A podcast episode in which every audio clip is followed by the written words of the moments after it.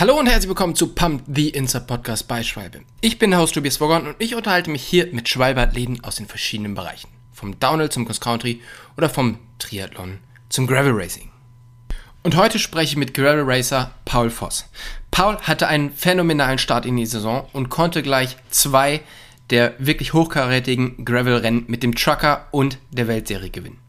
Wir sprechen mit ihm über seine Erfahrung bei diesen Rennen und bei der Vorbereitung auf sein neues Abenteuer nach Island.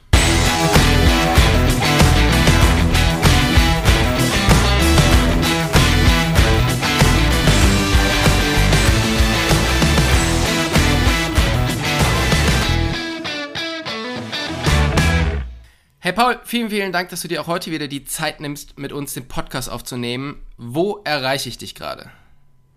Äh, mittlerweile wieder zu Hause in Berlin. Bin heute Morgen mit dem Zug um sechs aus Köln zurückgekommen, habe gerade ein bisschen trainiert und ja, freue mich jetzt hier mit dir den Podcast aufnehmen zu können. Ja, echt mega gut, dass es klappt, weil du hast ja echt einen sehr, sehr vollen Kalender. Vor allen Dingen, weil gerade ist ja eine ganz spannende Zeit. Es läuft die Tour de France und ihr vom Besenwagen-Podcast macht gerade so eine, ja, so ein, so ein Live-Show-Konzept auf YouTube. Erzähl mal so ein bisschen, was dahinter steckt, was die Idee dahinter ist.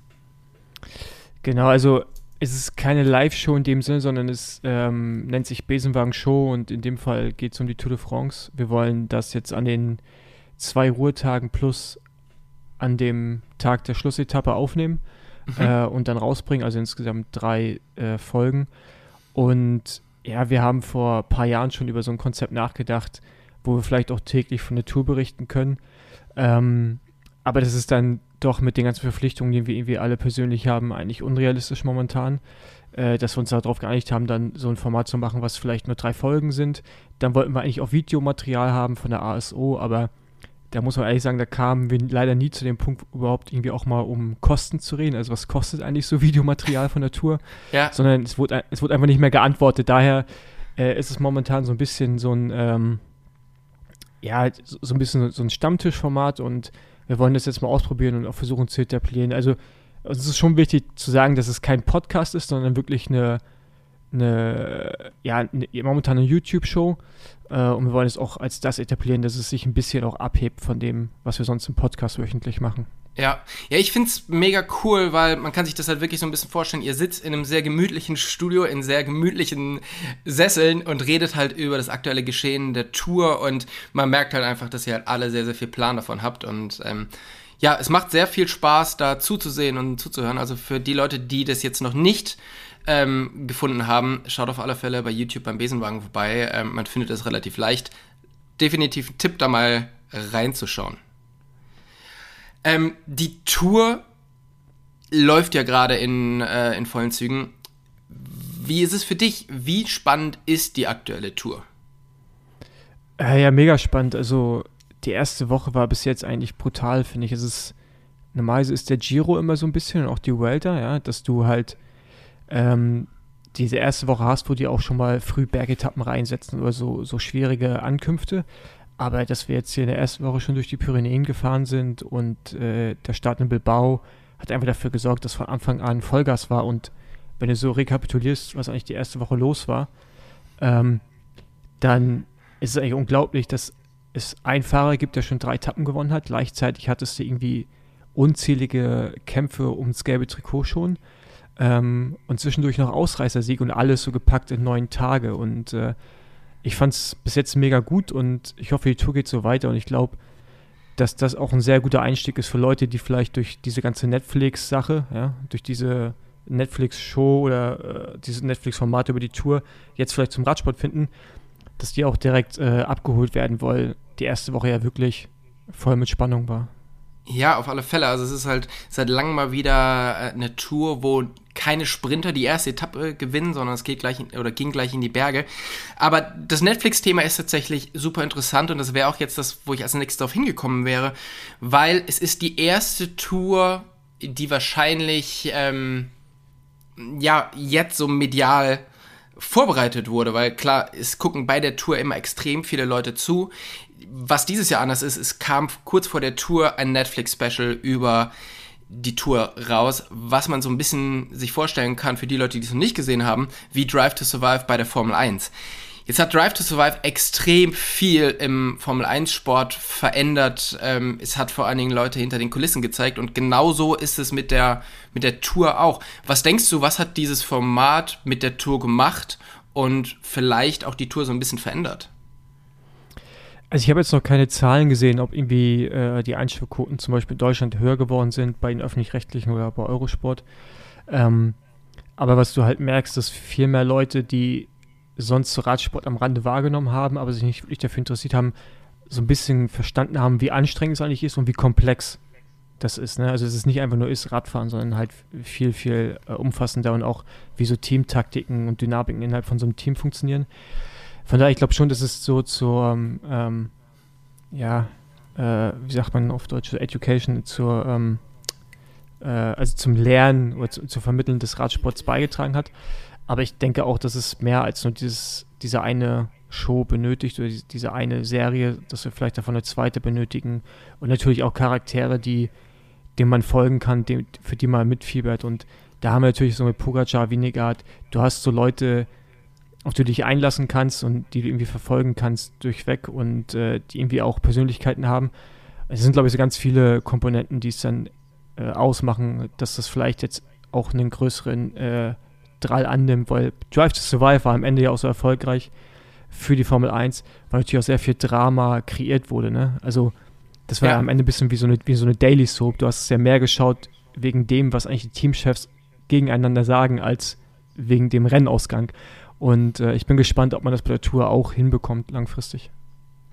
Was mich vor allen Dingen dann interessiert, ich meine, jetzt war es so, das ist kurz vor der Tour rausgekommen. Die Athleten alle waren natürlich schon mega im Tunnel. Ich meine, du bist die Tour selber äh, öfters gefahren. Für dich ist wahrscheinlich auch so, dass kurz vor der Tour nimmt man gar nicht mehr so richtig viel drumherum wahr oder oder wie ist das? Also meinst du, dass die Athleten, die Teammanager diesen Hype, der jetzt um diese Show kreiert wurde oder der da entstanden ist, haben die das jetzt noch wahrgenommen, bevor die Tour gestartet ist, oder ist es sind die voll im Tunnel und äh, das spielt sich quasi erst nach der Tour und vielleicht für nächstes Jahr ähm, ab. Das ja, was denkst du da? Ja, ähm, ja, also ich glaube, ein Großteil hat es vielleicht sogar auch schon gesehen und es waren, glaube ich, aus der Profiszene so gemischte Meinungen aber es ist immer so, wenn du halt selber aus dem Sport kommst und vielleicht sogar selber dabei warst, hast du immer noch mal einen anderen Blick darauf, der dann vielleicht auch nicht so positiv ist. Mhm. Ähm, aber ja, Leute haben sich das schon angeschaut, also auch im Profi-Peloton vom, vom Managern, was man so hört. Ähm, aber der, der Radsport ist natürlich auch noch sehr weit davon entfernt, wie eine Formel 1 zu sein, ne? oder auch wie Fußball, also von dieser äh, Exklusivität von, von, von dem, wie sich auch Menschen äh, präsentieren, ja, also dass die vielleicht auch mal aus sich rausgehen. Deswegen glaube ich, selbst wenn man es geschaut hat, äh, kann ich mir gut vorstellen, dass dann trotzdem erstmal gar keine Reaktion kommt, weil das irgendwie so, also dieser Entertainment-Faktor, den verbindet man jetzt nicht unbedingt mit Radsport, aber ich finde Formel 1 mit dem ganzen Drumherum, ja, da sind dann irgendwelche Hollywood-Stars, äh, Models, also das sind immer schon so, so einen gewissen Flair drumherum gehabt. Das hast du halt im Radsport gar nicht. Und es kann natürlich sein, dass sich das jetzt ein bisschen verändert. Aber ich, ja, ich denke, Fahrer werden es gesehen haben, auch die Management, aber es wird jetzt keinen Einfluss auf das gehabt haben, was bei der Tour passiert. Okay. Ja, bin ich sehr, sehr gespannt. Ich meine, du hast ja schon gesagt, wenn man in dem Sport war, das ähm, Ding öfters schon mitgefahren ist und selber weiß, äh, was da abgeht, dann hat man vielleicht einen anderen Blick drauf. Äh, du hast das alles gemacht. Also, wie ist dein Blick auf diese Show? Ich habe erst äh, eine Folge gesehen, um ehrlich zu sein, äh, und, und den Rest halt viel einmal nur mit Leuten drüber geredet. Ich finde es okay, also ist es, ich finde am Ende ist es relevanter, was Leute sagen, die nichts mit Radsport am Hut haben. Und für die funktioniert es. Die, ja. die fühlen sich mitgenommen, die fühlen sich abgeholt, die haben das Gefühl, sie verstehen den Sport jetzt besser und das ist genau das Richtige. Es, ich finde nicht, dass man was konzipieren müsste oder sollte, was uns Radprofis ja, irgendwie ähm, zufrieden stimmt oder ja, weil am Ende geht es darum, den Sport halt auch populärer zu machen und wenn man immer noch so ein bisschen was Informatives mit reinpackt, was es ja ist, äh, dann passt das für mich und dann ist es auch in Ordnung, dass es einfach am Ende auch Entertainment ist. Aber durch Entertainment kriegst du halt eine größere Zielgruppe am Ende des Tages und mehr und mehr Leute, die sonst Radsport vielleicht belächelt haben oder nicht so richtig wahrgenommen haben, nehmen es jetzt halt wahr. Äh, von daher sehe ich es eigentlich durchweg positiv und klar, wenn sich ein Wout van Art beschwert, dass da vielleicht einige Sachen hochsterilisiert wurden, das mag sein, aber so funktioniert halt Entertainment, ne? Definitiv, ja, und äh, ist ein interessanter, eine interessante Sichtweise, was du sagst, also eben nicht für euch ist oder für uns äh, Radfahrer, sondern halt einfach für äh, die breite Masse. Und ich denke, da funktioniert das ganz gut. Ich bin wirklich sehr, sehr gespannt, was es für Auswirkungen hat und wie es den Sport vielleicht verändern wird. Ein Sport, der sich definitiv in den letzten Jahren sehr, sehr viel verändert hat und wo du einen großen Teil dazu beigetragen hast, ist halt der Gravel-Sport.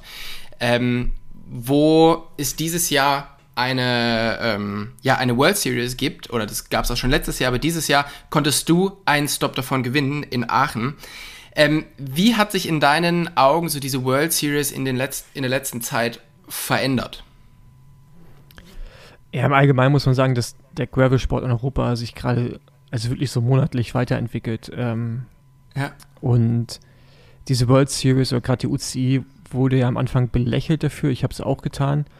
Ähm, muss ihr aber jetzt irgendwo auch, res also Respekt ist das falsche Wort, weil am Ende sind es Veranstalter, die sich um diese Dinge bewerben. Ist jetzt nicht, was die UCI selber aus dem Boden gestampft hat, aber ähm, die UCI hat zumindest dem Veranstalter ein Format gegeben, was eine Relevanz bekommen hat, weil du dich über diese Formate, über diese Rennen für eine WM qualifizieren kannst, was relativ unique ist im Radsport. Klar, du, es gibt diese Gran Fondo WMs und sowas, da kannst du dich auch qualifizieren als äh, äh, in Anführungsstrichen Normalsterblicher äh, ohne Profilizenz, aber sonst bist du halt eigentlich von der, von der Profi-Weltmeisterschaft ausgeschlossen. Und das ist halt beim Graveln anders und dazu sind ja auch diese, diese Weltcup-Rennen gedacht, diese, diese World Series-Rennen, um sich zu qualifizieren.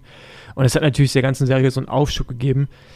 Das haben wir auch in Aachen gesehen, dass halt eine absurde Zahl an Menschen teilnimmt und dann auch in einem Alter sind, äh, wo du vorher eigentlich Leute nicht angesprochen hast, an solchen Events teilzunehmen.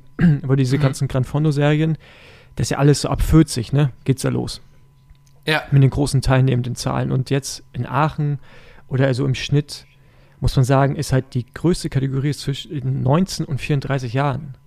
Und okay. das ist halt schon ein, schon ein, krass, ein krasser Switch und das finde ich bemerkenswert. Und da siehst du halt auch, dass Gravel einen anderen Stand hat. Ja? Also das ist nicht so, das wird anders wahrgenommen. Ja? Also als ein, ein offener Sport auch und der ein Stück weit dahingehend zugänglicher ist. Und für viele ist es halt ein Traum, mal bei einer WM am Start zu stehen. Und so kannst du dich halt auch, muss man momentan ja auch sagen, noch relativ einfach, in Anführungsstrichen, auch qualifizieren. Ja.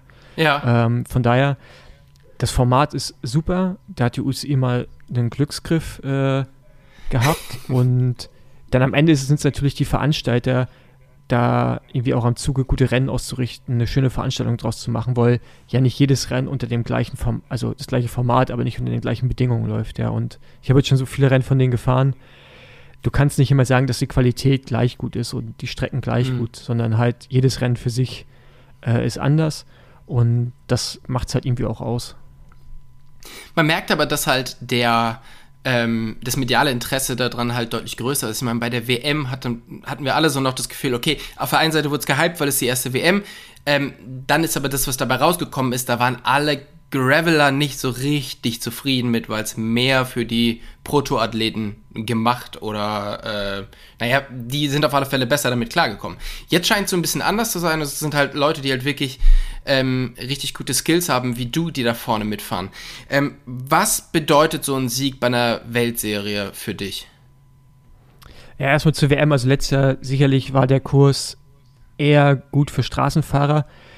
Ähm, ich muss auch sagen, ich habe mich natürlich auch beschwert, aber gleichzeitig war ich auch froh, dass wir so ein Rennen hatten, wo man halt auch gesehen hat, wo man steht und was man eigentlich für Veränderungen vornehmen muss, um vielleicht dann im Jahr darauf dichter an eine Top-10-Platzierung oder so ranzukommen. Von daher, ich fand es gut und zwar auch so ein bisschen so ein, äh, ja, für alle mal so ein bisschen den Kopf richten. Ähm, mhm. und, und außerhalb der eigenen Blase unterwegs sein, hilft dann vielleicht auch mal. Und ähm, die Rennen, diese die Wertigkeit der Rennen ist halt da. Ne? Also ich meine, wenn du jetzt Aachen schaust, da war dann irgendwie so die, die Weltelite im Cyclocross einfach am Start. Ähm, da hat halt wirklich nur Pitcock, Van der Poel und Wout gefehlt. Sonst waren ja einfach ja. alle da, die durchweg im Winter immer vorne rumfahren. Und da dann zu gewinnen, war für mich auch unerwartet. Ähm, ja. umso, schöner, umso schöner war der Sieg dann auch und ich hatte einen gewissen Druck, habe ich natürlich verspürt, aber ich war auch froh, dass ich die Woche vorher Tracker gewonnen habe in Spanien, dass ich da ein bisschen äh, mit einer gewissen Leichtigkeit rangegangen bin und dachte, okay, gut, ähm, mal gucken, was jetzt hier rauskommt. Von daher, nicht jedes, ich finde jetzt auch nicht jedes UCI-Rennen hat einen gleich, gleichen Stellenwert, wo es kommt auch immer auf die Konkurrenz drauf an, weil da sind schon noch große Unterschiede. Ne? Also du kannst halt nicht sagen, dass, dass das UCI-Rennen da ist gleichwertig wie das. So. Ich will jetzt auch nicht sagen, dass Aachen das wertigste war, aber die sind halt alle unterschiedlich besetzt, unterschiedliche Strecken, unterschiedliche Skills. Ja. Ähm, die haben noch nicht die, haben, die haben noch nicht das Level wie jetzt ein World Tour Rennen, wo du eigentlich, wenn du World Tour Rennen gewinnst, dann, dann kannst du es immer sofort einordnen. Aber so ein, so ein UCI Qualifier zu gewinnen, äh, ist momentan noch schwer, das wirklich immer einzuordnen, wie das eigentlich im Gesamtkontext äh, von der ganzen Gravel-Szene aussieht. Ja. Hm. Aber es war ja so, ich meine, man hat sich so ein bisschen in diesen Gravel-Sport reingearbeitet und ähm, du hattest natürlich immer so ein bisschen dein Päckchen zu tragen, weil du halt als ähm, Rennradprofi vorher unterwegs warst. Und es hat ja dann doch ein bisschen gedauert, da wirklich so richtig Fuß zu fassen. Ein paar Rückschläge, aber ein paar positive Sachen dann natürlich auch. Und jetzt startest du in das Jahr, hast äh, Trucker gewonnen, hast eine Weltserie gewonnen. Ähm, wie, also ist es dann, was verändert das für dich? jetzt so auch äh, nach außen hin? Mm, ja, natürlich viel. Also ich habe natürlich auch im Winter extrem viel getan dafür. Ne? Also ich habe äh, neuen Trainer, ich habe mein Training geändert, ich habe bin an Tagen trainieren gefahren, wo ich halt vielleicht früher auch als Straßenfahrer nicht trainieren gefahren wäre. Und äh, von daher, da hat sich auch viel verändert, einfach im Winter bei mir persönlich. Ähm, und dazu natürlich sind diese Siege auch wichtig. Also wenn man sich, ich habe mich immer als Gravel-Profi bezeichnet, weil ich von diesem Sport halt auch lebe und fand es auch vor zwei Jahren schon richtig, mich so zu bezeichnen. Aber wie du schon sagst, man trägt natürlich immer dieses Päckchen, dass Leute dann auch irgendwas erwarten. Gerade in Deutschland zählt mhm. am Ende halt dann immer auch der Sieg.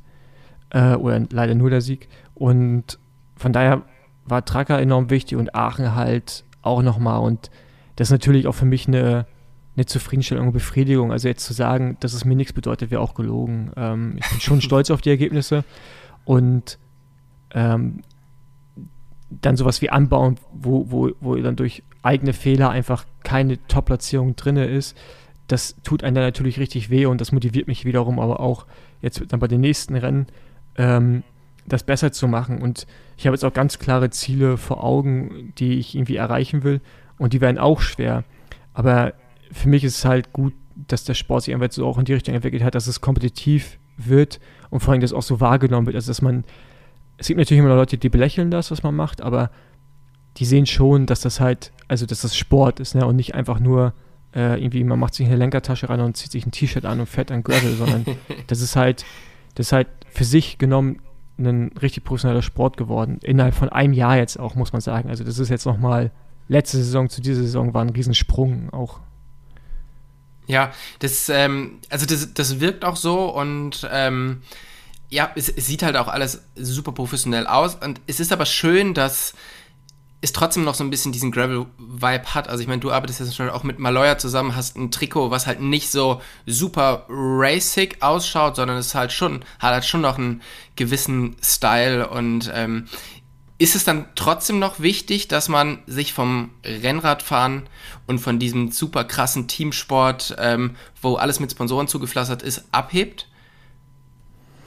Ähm, ja, also ich meine, das kann natürlich auch, äh, können alle für sich selbst entscheiden. Also mein Weg ist es halt einfach, dass ich nicht, also ich will halt performen, aber ich will irgendwo auch visuell was bieten, also für mich selber, weil es mir selber wichtig ist, ja, und gleichzeitig auch für meine, für meine Partner, die ich habe. Und von daher ist natürlich, es fängt mit Trikotdesign an, aber auch dann äh, all over, ne? also Sprache auf Instagram, dann irgendwie, wie die Videos gemacht sind. Und wenn du natürlich hinschaust, ich habe auch fünf Sponsoren, glaube ich, auf dem Trikot stehen, mhm. aber all meinen Sponsoren ist halt bewusst, dass es jetzt erstmal nicht primär darum geht, so groß wie möglich drauf zu sein, sondern halt um die Verbindung mit mir. Und ich habe zum Glück, was aber auch viel Arbeit war, halt auch eine Community, die das zu schätzen weiß, mit wem ich zusammenarbeite und wo es das auch nicht mehr braucht, dass irgendwo ganz groß was draufsteht, sondern halt, man, man verbindet mich dann schon mit einer Marke.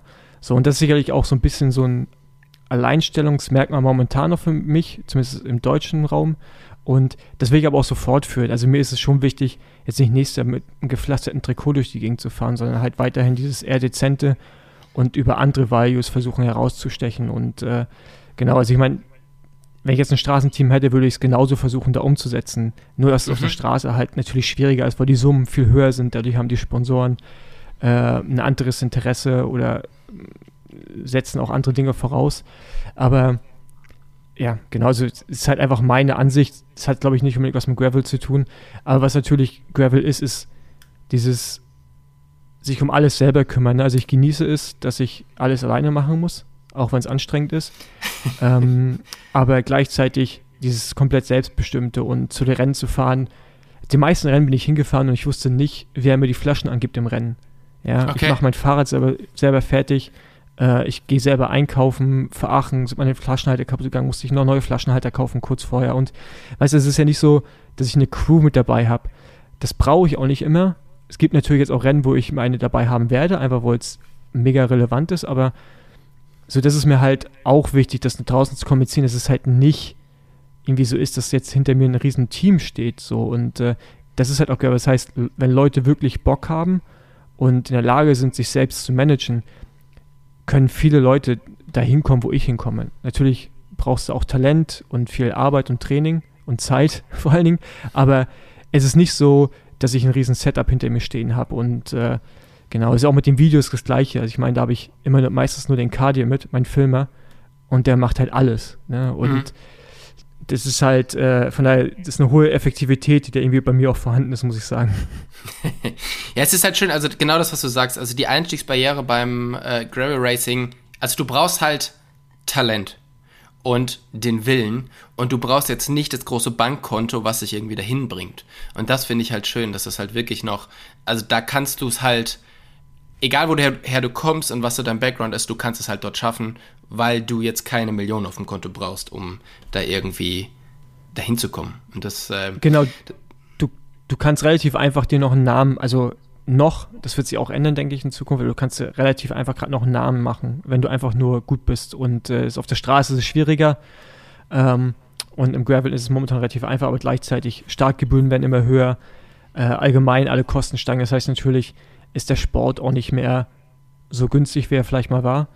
Mhm. Ähm, aber zum Glück sind in Europa die Startgebühren noch okay, aber in den USA so anbaut und so, das ist ja das ist ja absurd, was du eigentlich da investieren musst, um bei diesem Rennen am Start zu stehen. Und ähm, aber klar, die Zugänglichkeit ist gerade noch vorhanden und auch die Möglichkeit für sich selber relativ schnell einen Namen zu machen, ist auch noch gegeben. Aber auch da, da sehe ich, sehe ich auch sehr viel, wenn du so rumschaust, Leute kommen halt rein, denken, okay, da ist ein Markt, ich, ich gehe da rauf, ich fahre gut. Aber es ist halt mehr als da nur Radfahren. Ne? Du musst halt kommunizieren mit deinen Sponsoren, du musst eine Geschichte erzählen. Und jetzt wo Maloja ge, äh, gesagt hast vorhin, die, für die ist natürlich schön, wenn ich ein Radrennen gewinne, aber wenn es da drumherum halt keine Geschichte gibt und wenn ich als Persönlichkeit jetzt auch irgendwie nicht authentisch bin, dann hat, hat Maloja als Sponsor nichts davon. Äh, ja. und das gleiche ist auch bei, bei Schwalbe so. Ja, die gucken ja auch viel mehr drauf, wie ist eigentlich das Storytelling. Resultate sind für Storytelling relevant, weil du dadurch eine Glaubwürdigkeit reinbringst und eine Relevanz natürlich. Aber wenn du halt gar nichts zu erzählen hast, einfach nur schnell Rad fährst, dann kommst du an so einen Punkt, wo du auch nicht mehr wächst mit dem kleinen Unternehmen, was du dann vielleicht hast. Ja, weil am Ende ist es ja so ein Mini-Unternehmen immer, wenn man unterwegs ist, sich um alles kümmert, ja. Ja. Ja, das ist halt wirklich so, dass die, ähm, die Erfolge, die sportlichen Erfolge legitimieren quasi die Geschichte, aber ein sportlicher Erfolg ohne Geschichte ist halt einfach nichts wert. Und ähm, als, als, als zumindest ist es schon was wert, aber halt, wenn du wenn du aus deiner Karriere was machen willst, gerade im Graveln, dann musst du auch eine Geschichte erzählen, weil das halt einfach mit dazugehört und die Sponsoren, ja. du merkst auch, die strukturieren die, die Kommunikation mit den Athleten gerade auch neu und äh, das ist halt, weil die halt auch merken, dass es viel mehr um individuelle Persönlichkeiten geht, als um reine Teamstrukturen. Und desto mehr du als Athlet selber oder Athletin anbieten kannst, desto höher ist natürlich auch die Chance, ähm, ja, besser unterstützt zu werden genau. Ja, definitiv. Wir haben jetzt ja schon ein paar Mal über Trucker gesprochen, über das Rennen in Girona, was du äh, gewonnen hast, was aber nicht so der, der klassische Durchmarsch war, sondern ähm, es war ein sehr, sehr spannendes Rennen, was hätte auch anders ausgehen können. Ähm, erzähl mal bitte kurz so ein bisschen zur Strecke von, vom Trucker. Was kann man sich darunter vorstellen? Genau, also Trucker ist, äh, ist in, oder das Rennen findet in Girona in Spanien statt, Katalonien. Und ja, Girona ist ja so die Hochburg, die Radsport-Hochburg in Europa mittlerweile. Äh, gibt es mega schöne Gravel-Strecken. Äh, es gibt so zwei Hauptdistanzen beim The Trucker. Einmal das 200er Rennen, was ich gefahren bin, und dann das 360er, das lange. Mhm. Ähm, genau, und beim 200er, ja, fährst du halt viele schöne äh, Schotterwege da lang und dann hast du einen relativ schweren langen Anstieg in der Mitte und dann sehr viele schöne Schotterstrecken wieder Richtung Ziel, die wellig sind. Genau, und da ähm, konnte ich mich quasi Mitte des Rennens halt an diesem langen Anstieg absetzen, dann Richtung Ziel alleine fahren äh, und durfte dann äh, aber den letzten Kilometer mit dem Rad auf der Schulter ins Ziel laufen. genau. auf, aufgrund, dessen, aufgrund dessen, dass ich vorher äh, vier Kilometer auf der Felge gefahren bin, die dann irgendwann mal nachgegeben hat. du bist, äh, hast ja schon gesagt, du konntest dich absetzen, also du bist ungefähr 80 Kilometer alleine gefahren bei dem Rennen an der Spitze. Ähm, wie kann man sich das vorstellen? Also als Athlet vorne ganz alleine ist natürlich immer viel, viel mehr Arbeit, wie irgendwie in der Gruppe zu fahren. Ich glaube, beim Rennrad ist es noch schlimmer, beim, beim Gravel ähm, wahrscheinlich gar nicht so extrem viel schwieriger. Aber ähm, wie ist es so mental, wenn du weißt, du fährst da vorne weg? Wirst du über die Abstände informiert oder weißt du, wie weit die anderen hinten dran sind? Oder ist es wirklich einfach nur nach vorne schauen und Gas geben? Ja, da ist Gravel halt noch ein sehr frühes Stadium. Also ich wusste eigentlich nie so richtig, wie der Abstand ist. Ähm, und du bekommst auch selten Informationen. Das heißt, es ist einfach immer Vollgas. Ähm, das alleine wegfahren war für mich auch überraschend. Also das war ja am Anfang der Saison noch und ich wusste, dass ich gut trainiert habe, aber ähm, dass ich da in Anführungsstrichen so einfach wegfahren konnte. Also für mich hat sich kontrolliert angefühlt und nicht Vollgas. Äh, mhm. Und es war auch gut besetzt. Und dann bin ich halt einfach weitergefahren und habe geguckt, ob ich halt diesen Vorsprung halten kann, ausbauen kann. Keine Ahnung, wie groß der war. Und dieses Gefühl halt, das hatte ich halt aber auch schon Jahre nicht mehr, dass du halt fährst und du denkst, dass die Watt, die du siehst, dass die nicht richtig sind. Also ich habe die ganze Zeit gedacht, der Powermeter zeigt zu viel an ähm, und äh, hat er nicht, aber äh, im Nachhinein rausgefunden dann. Aber ja, das war einfach ein geiles Gefühl und das ist halt auch das, für, wann, für was ich es zum Beispiel halt auch mache, ne? dieses so eine absolute Fitness zu erreichen, so damit du in Lage bist, dich in so einen ja, in, in, so einen, in so einen Modus reinzufahren, wo du einfach nur trittst und es fließt einfach alles und äh, ja, es war einfach geil und wie du schon sagst, beim Graveln ist es nicht so wie auf der Straße, wo wo jetzt zum Beispiel, wenn du vorne rausfährst, spielt da hinten der Verfolgung der Windschatten noch eine große Rolle.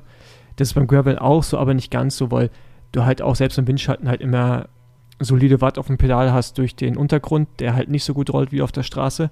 Daher wusste ich halt, okay, gut, also ich meine, angenommen die Watt stimmen hier, wenn die wieder zu mir hinfahren, sind die breit, dann sind wir alle kaputt, dann fängt das Rennen wieder von vorne an, aber ähm, du entwickelst halt ein gewisses Selbstbewusstsein, aber ich habe, wie gesagt, nie gewusst, wie groß der Vorsprung ist. Äh, und habe dann fünf Kilometer vom Ziel so einen steinigen Single-Track unnötigerweise mir einen Platten gefahren, den ich auch nicht mehr äh, flicken konnte.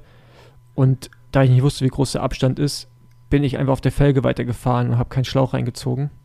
Mhm. Ähm, oh ja, und die Felge hatte halt irgendwann nach vier Kilometern auf so einem wirklich steinigen Untergrund halt einfach, irgendwann ist sie kollabiert. Ähm, genau, und da musste ich halt das letzte, den letzten Kilometer ins Ziel rennen und auch da wusste ich nicht, wie groß der Vorsprung ist. Ich hatte Motorräder bei mir, die mir gesagt haben, ja, es reicht, aber was heißt das? also keine ja. Ahnung. Ähm, und bin halt, bin dann halt ins Ziel gesprintet. Äh, hatte dann immer noch über sechs Minuten Vorsprung, glaube ich. Also ich muss um die zehn Minuten gehabt haben, als der Schaden passiert ist. Okay. Ähm, aber ich wusste das halt nie. Wenn ich das gewusst hätte, ich einen Schlauch reingezogen und wäre mit weniger Dramatik ins Ziel gekommen. Wiederum gingen auf jeden Fall die Videos und die Fotos viral. Von daher war es für die eigene Popularität nicht schlecht. Definitiv. Aber, aber was geht im Kopf vor, wenn du 199 Kilometer einfach vorne gefahren bist und du weißt noch einen Kilometer und jetzt fange ich an zu laufen? So, und du weißt nicht genau, was der Typ auf dem Motorrad da sagt und du weißt nicht, kommen die jetzt gleich? Ich meine, ähm, auch da wieder die Brücke zur, zur Tour. Ich meine, da passiert es immer wieder, dass man 10 Meter, äh, 20 Meter vor der Ziellinie nochmal eingeholt wird und dann ein anderer gewinnt. Ähm, was geht da im Kopf vor? Vor allen Dingen diese, diese lange Gerade, du siehst den Zielbogen und du läufst. Was geht da im Kopf vor? Ging gar nicht so viel vor, um ehrlich zu sein, weil ich einfach so. Ich dachte einfach, okay, einfach jetzt. Ich habe mir auch gesagt, nicht nach hinten schauen, lauf einfach so schnell ich kann oder du kannst und hoff einfach, dass du als erstes ins Ziel läufst. Also es war wirklich so in dem Moment, ich war weil ich hatte ja auch schon dann ein paar Minuten Zeit, mir Gedanken zu machen, weil ich ja der Schaden, ich bin ja schon vier Kilometer auf der Felge gefahren. Ähm, und ich dachte, oh nein, das darf jetzt alles nicht wahr sein. Ähm, der Sieg wäre so wichtig, also für mich persönlich auch einfach. Ähm, und ja, es war wirklich einfach nur, ja, einfach rennen, rennen, rennen, rennen. Ich habe wirklich wenig Gedanken gemacht, wie das äh, Outcome jetzt sein könnte.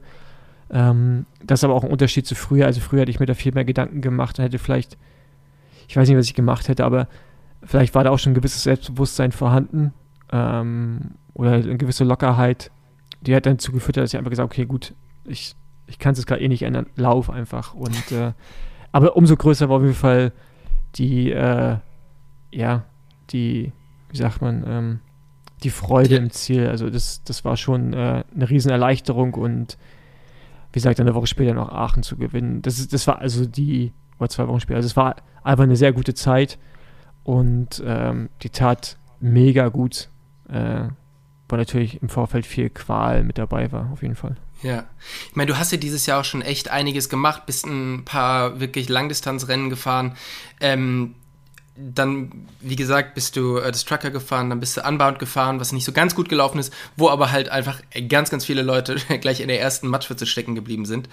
Und ähm, dann hast du einen ganz interessanten Move gemacht und zwar aus diesem, okay, ich gewinne jetzt diese zwei Rennen, bin jetzt wirklich on top und jetzt mache ich mal zwei Wochen Pause in der Saison.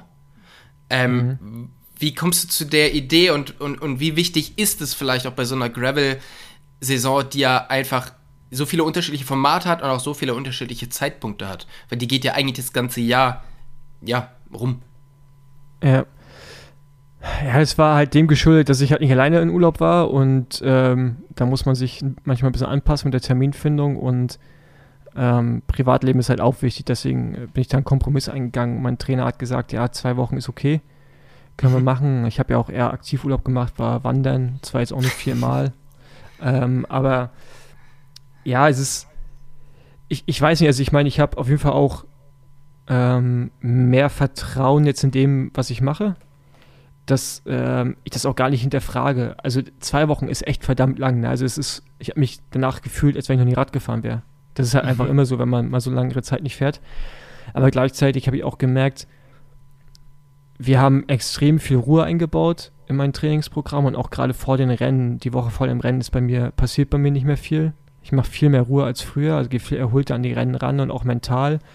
Und ich hatte irgendwann auch äh, bevor die ersten Rennen losgegangen sind, so, so, so ein Knackpunkt, wo ich so ein bisschen so Gefühl von einem eigenen Burnout war. Also mir ging es gar nicht gut, weil es einfach sehr viel Input war, sehr viel Reisen, sehr viel Organisieren.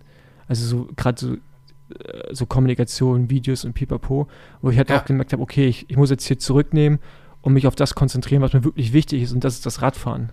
Also mir am Ende geht es mir darum ums Radfahren und wenn dann ein Video ein Ticken schlechter wird oder der eine Post dann halt nicht kommt, dann ist das halt so. Aber was mich ja glücklich macht, ist das Radfahren.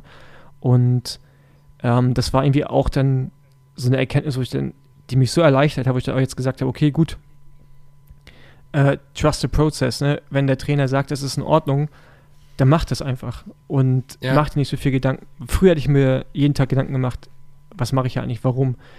Gleichzeitig bin ich aber auch, keine Ahnung, sieben Grand Tours gefahren in meinem Leben. Ich habe so und so viel hunderttausende Kilometer schon absolviert, dass mein Körper das schon, also der kriegt das auch hin. Ne? Also ich bin jetzt zwei Wochen wieder im Training und ich fühle mich gut. So. Ja. Und äh, von daher, das ist, das ist alles so eine Entwicklung, dass ich die erst mit 37 mache, hätte ich jetzt auch nicht gedacht. Dass ich also mit 37 irgendwie auch die, die mentale Reife habe, das alles so zu verarbeiten und mir keinen Stress zu machen. Ähm, aber ja, ist. Äh, aber es ist ja eine super gute Entwicklung. Ja, es ja, ist ja eine super gute Entwicklung, auch ruhig an irgendwelche Sachen ranzugehen. Und ähm, ich meine, gerade wenn man jetzt im Gravel unterwegs ist, da werden auf früher oder später werden ja wahrscheinlich auch leichte Verletzungen oder äh, so mal Teil der Sache sein, weil das Tempo wird immer höher, das, äh, das Terrain wird immer anspruchsvoller. Ähm, da, ne? Und wenn man dann halt einfach ein bisschen entspannter an so eine Sache rangehen kann, weil man weiß, hey, ich habe da schon mal zwei Wochen nichts gemacht und es ging und ähm, das macht vielleicht auch den Erholungsprozess bei solchen Sachen ein bisschen entspannter und ein bisschen besser. Ja, Für dich geht es ja in. Man, äh, äh, genau, eine Sache wollte ich noch hinzu, hinzufügen, ja. weil, also, die, wir fahren ja gar nicht so viele Rennen im Jahr, äh, aber halt jedes Radrennen ist ja mit enorm viel Aufwand verbunden. Ne? Anreise, dann, wie du schon sagst, sind die Rennen in der Regel auch lang. Und das ist halt, das sind halt so ganz viele Komponenten, die, die du halt auch besser verkraftest, wenn du jung bist. Ja, und mit 37 ist man halt im Sportlerleben jetzt nicht mehr der Jüngste. Und das sind halt alles so Dinge, die muss man berücksichtigen. Und wie gesagt, das ein, war ein Lernprozess. Ähm, aber ich sehe es auch, Caroline Schiff ist ja, also mit der ich ja viel unterwegs bin, mhm. da siehst du ja das Gleiche. Wir haben ja so ein bisschen den gleichen Aufbau gehabt und es funktioniert auch. Und ja, ist schön zu sehen, dass wir beide im Alter halt noch performen können und besser werden. Ja. ja, das ist doch, äh, das ist doch sehr schön und äh, hoffentlich geht das auch noch ein paar Jahre so weiter, weil ähm, ja, Erfahrung und äh, Ruhe ist ja meistens wirklich das, was, was bei gerade langen Rennen ähm, zählt, sich dann nicht verrückt zu machen. Für dich geht es jetzt in zwei Wochen weiter und zwar geht es, wenn ich richtig informiert bin, nach Island zum The Rift. Und ähm, also wenn das noch für dich auf dem Programm steht, was erwartest du von dem Rennen in Island? Warst du schon mal in Island und äh, wie hast du dich da vorbereitet? Nee, ich war noch nicht da und ich freue mich echt sehr, äh, rüber zu fliegen. Ich freue mich aufs Rennen, aber nicht so viel mehr auf die Zeit drumherum. Ich werde den Kade wieder mithaben und auch den Nils, also meinen Videografen und Fotografen. Mhm. Wir werden da ein paar Videos machen und das ist auch so ein bisschen der Hauptgrund der Reise. Also ähm, das sind jetzt auch nur vier Wochen, nachdem ich die Pause gemacht habe. Ich gehe jetzt nicht davon aus, dass ich da an Topform an Start stehe. Sollte ich auch nicht, weil die soll, die soll später kommen. Ähm, von daher, vom Rennen erwarte ich jetzt nicht so viel. Ich will ein gutes Rennen liefern, natürlich wie immer, weil ich bin halt ein Athlet und will immer mein Bestes geben. Aber ich freue mich wirklich eher so auf die, auf die Eindrücke, die ich da sammeln kann in der Zeit. Und das ist auch wiederum das Geile an Gravel. Ne? Also, wo dich diese Rennszene halt einfach alles hinbringen kann, ist schon cool. Also, Anbau und eine Woche später war ich dann in Finnland, was so komplett anders ist. Jetzt geht es nach Island.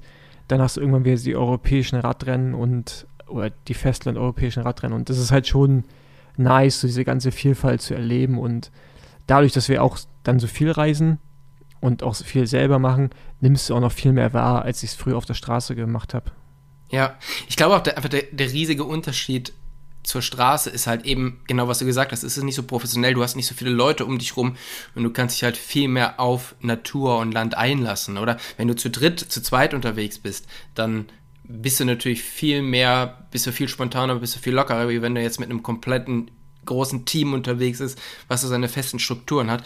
Und ich glaube, gerade Island wird ein sehr, sehr spannendes Rennen, weil ähm, ich sag mal so, ich kann aus Erfahrung reden, dass dort unterwegs zu sein ähm, schon auch sehr challenging sein kann, weil Wetter und Untergrund und äh, nicht so viel in die wunderschöne Landschaft schauen, ähm, teilweise schon auch, glaube ich, ganz schön, ganz schön schwierig werden kann, oder? Wenn wir sehen, also ich hoffe, also ich habe bis jetzt äh, sehr viel Positives gehört und freue mich, wie gesagt, sehr drauf. Ich, ich kann den Untergrund und das alles gar nicht einschätzen. Ähm, ich höre auch äh, so unterschiedliche Sachen, was Reifenwahl und sowas angeht, aber ich, aber ich bin da jetzt auch echt mega offen und lasse mich jetzt einfach auf dieses Abenteuer ein und äh, das ist jetzt auch nicht etwas, was ich jetzt jedes Jahr machen, machen möchte, weil ich glaube, es ist auch, also für mich persönlich so wichtig, so solche Dinge dann einfach einmal auch richtig zu machen und Sachen mitzunehmen, anstatt dann da so regelmäßig reinzubringen und dann vielleicht zu gucken, was gibt es noch an schönen Gegenden, vielleicht auch irgendwo hier in Europa noch, die man sehen kann und äh, wo man Rennen fahren kann, weil ähm, am Ende geht es mir auch da so ein bisschen drum, ne, so halt auch zu sehen, was gibt es eigentlich für Plätze bei uns und äh, wie, wie sind die verschiedenen Radrennen organisiert und weil das interessiert mich nämlich auch. Ja. Ja. ja, da ist Island sicherlich ein ganz spezieller Platz und äh, ich wünsche dir auf alle Fälle ganz viel Erfolg und ganz viel Spaß bei dem Rennen. Es ist sicherlich was, was, was man nicht ständig erlebt, sowas und ähm, ja, genieße es und äh, ganz, ganz viel Erfolg und ich hoffe, wir hören uns hier bald wieder und du äh, berichtest ein bisschen von, äh, von Island und von den weiteren Rennen und Plänen, die du für dieses Jahr noch hast. Vielen, vielen Dank für deine Zeit. Danke dir. Ciao. Tschüss.